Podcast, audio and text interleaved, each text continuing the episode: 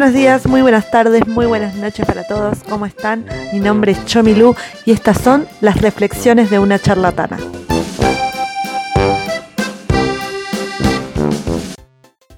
¿Cómo están? Hoy tengo ganas de hablar de los temas que enloqueció a la internet esta semana, sobre todo en Argentina. No puedo creer que todo el mundo está hablando de nosotros porque a un señor infectólogo se le ocurrió decir de que hay que realizar sexo virtual para evitar el contagio del corona por, ya saben, la tercera base. O sea, recomendó que la gente haga videollamadas, haga sexo virtual y haga sexting. O sea, esto fue noticia mundial.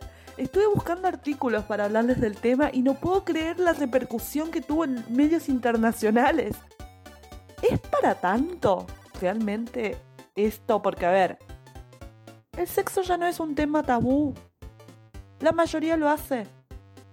O sea, sí, lo del sexo virtual es raro, pero a ver, estamos en medio de una pandemia, la gente sale de la casa con barbijos, se lava constantemente las manos, tiene miedo de contagiarse y la gente está pensando en sexo, sexo virtual. O sea, ¿por qué? O sea, ¿por qué? No es necesario hacer tanto escándalo. Sí, los memes son divertidos, pero no exageremos, en serio. Hay cosas peores en este momento. Me parece que tenemos que estar más concentrados en sobrevivir que en ponerla. Así que no sé, me parece que tenemos que no exagerar con la situación porque hoy en día creo que es doloroso decirlo, perdón si hay gente muy creyente, muy, muy religiosa escuchándome, pero es muy poco los que hacen la gran evaluna de llegar virgen al casamiento. Y ahí voy a enganchar mi segundo tema. Evaluna y Camilo. El exceso de amor que demuestra Camilo en las redes sociales hacia su esposa Eva Luna. Las chicas diciendo, ustedes están acostumbrados a naturalizar la violencia de género.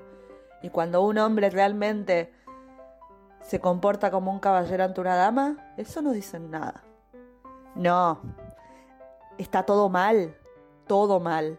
Porque a ver, la violencia de género obviamente es horrible y no hay ni siquiera que aplaudirla ni naturalizarla. Por favor, dejemos de naturalizar la violencia de género. Basta.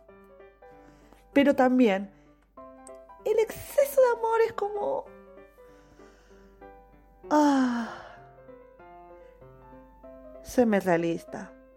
¿A vos te gusta estar sentada en una mesa y que tu mejor amiga se esté comiendo a tu novio? o que tu mejor amigo esté con la novia todo el tiempo charlando y no te da ni la hora, y ves ese espectáculo de toqueteos y besos, y vos sentadito cara de pan, observando o tratando de ver para un costado, porque tu amiga, amigo y su pareja, en vez de estar en un ambiente privado, lo hacen público y ni te cuento las redes sociales que están todo el día. Te amo, te amo, ay, te amo tanto, te amo. Ay, por favor, díganme si no les duele la cabeza. Y no, no es que sea fría. Yo estoy saliendo con un Camilo, con la diferencia de que el Camilo mío no tiene bigotito Pringle, sino que tiene un bigote normal. Barba, mejor dicho, barba. Y no toca ukulele.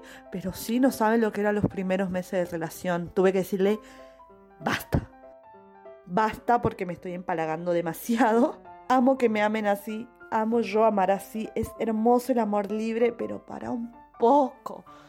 El amor no es estar todo el día, te amo, te amo, te amo, ni estar todo el día con sexo. Por eso también digo, basta de exagerar el sexo virtual. Chicos, ¿saben qué significa estar en pareja? Estar en pareja significa ser compañeros de vida. Y no hay nada más hermoso que amar y aparte que vos puedas hacer lo que vos quieras. Tener tus amigos, tener tu rutina, tus sueños, tus proyectos. Es hermoso. La pareja complementa, no te absorbe. Y creo que casos como Camilo y Evaluna son cosas que absorben. A Evaluna le gusta, bueno, la felicito. Es muy chiquita todavía. Yo también, a la edad de ella, también amaba que sea la gente empalagosa. Pero llega un punto que decís, basta.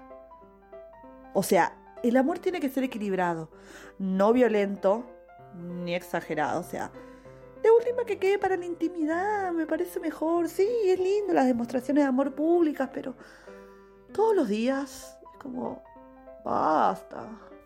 Tenemos tantos problemas, las redes sociales son para despejarnos. Sí, las historias de amor son muy bonitas, pero tampoco para exagerar, ¿no? Eh, la gente está enloqueciendo con la cuarentena. Los cambios de humor que estoy notando en la gente y que saca lo peor de cada uno es impresionante. Estoy viendo gente que se está transformando en... A ver, déjeme buscar una palabra sin sonar hiriente, ¿no? Pero... Son ogros Estoy viendo todos los días en el noticiero los vecinos echando a los médicos de las casas porque son médicos. Lo peor es que en mi ciudad, donde yo vivo, Mercedes, un lugar de zona cero, digo zona cero porque no hay hasta el momento, mientras yo estoy subiendo este podcast, no hay ningún caso de coronavirus confirmado. Y sin embargo en el único edificio que hay en toda la ciudad echaron a sus médicos o enfermeros o personal de la salud porque trabajan en el personal de salud. Y le dijeron agarren sus cositas y se van porque trabajan en salud. Gente que está en primera línea de batalla y los echan de sus propias casas. ¿Saben lo horrible que suena eso? La falta de corazón que hay. Ah, y eso que no les conté, lo que me pasó toda la semana.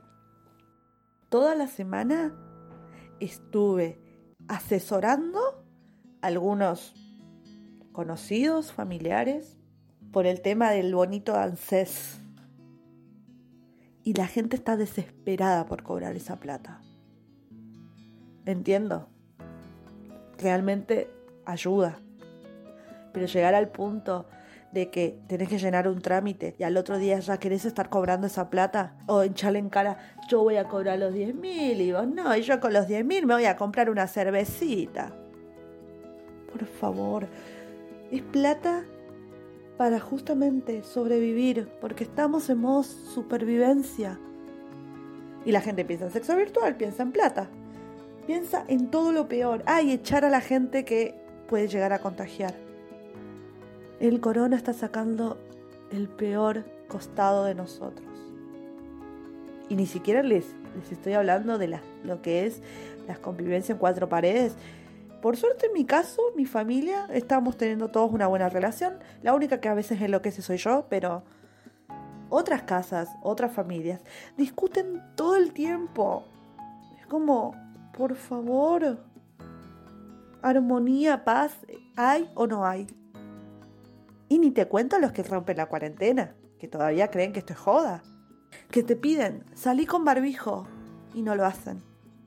Un barbijo. Lo haces con un pedacito de tela y gomita elástica, nada más. Es re sencillo tener un barbijo en la casa, pero no. Soy rebelde. Hace la gran Yao Cabrera de, miren, quiero que la gente hable de mí y salgo a la calle y rompo la cuarentena y ahora todo el mundo habla de mí, soy tendencia en Twitter. Ay, por favor. Señores, un mes de cuarentena y no sabemos cuántos más vamos a vivir. Basta, no lo tanto. Tranquilos, tranquilos, no es el fin del mundo todavía. Y no nos vamos todos a morir de esto. Si vos te cuidas, vas a salir de esta. Así que desde acá quiero mandar un gran abrazo a toda la gente que la está pasando mal en estos momentos. Quiero mandar un gran abrazo a todos los que están en primera línea de batalla y fuerzas, y fuerzas.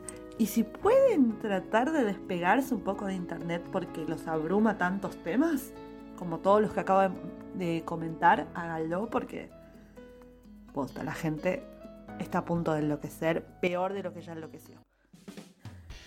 Hasta acá el episodio del día de hoy. Quiero probar algo completamente diferente, así que espero que esto les haya gustado. Cualquier cosa, si esto es muy desastre, por favor avísenme en mis redes sociales. Cambié los nombres de mis redes sociales porque, insisto, estamos derrumbando todo y empezando de vuelta. Búsqueme en Instagram como soy Chomilú. Soy C-H-O-M-Y-L-U. Soy Chomilú. También pueden encontrarme en Twitter como Chomi-Romina. Pueden seguirme en YouTube. Estoy como Chomilugo. Y pueden escucharme desde Spotify, desde Anchor, desde Apple y todas las plataformas de audio que les guste. Así que nada, espero que me sigan acompañando. Perdón por haber demorado tanto, pero realmente quiero cambiar toda la estructura de mis redes sociales. Más por otra cosa que ya les seguirán enterando dentro de poco, pero bueno. Eh, desde ya muchas gracias por escucharme. Perdón si por ahí algo de lo que dije ofendió, pero estamos todos sacados con la cuarentena y es como que hay que bajar a tierra y basta de, de no ponernos en el eje las cosas que importan.